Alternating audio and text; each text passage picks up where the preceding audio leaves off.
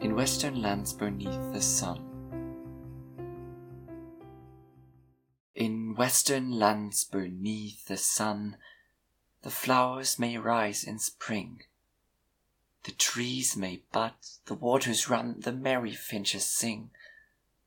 Or there may be, 'tis cloudless night, or swaying beeches bear the elven stars as jewels white amid their branching hair.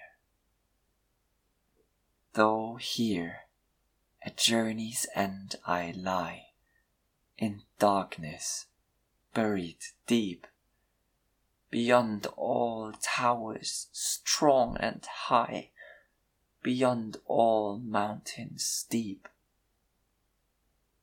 Above all shadows rides the sun, and stars forever dwell. I will not say the day is done, nor bid the stars farewell.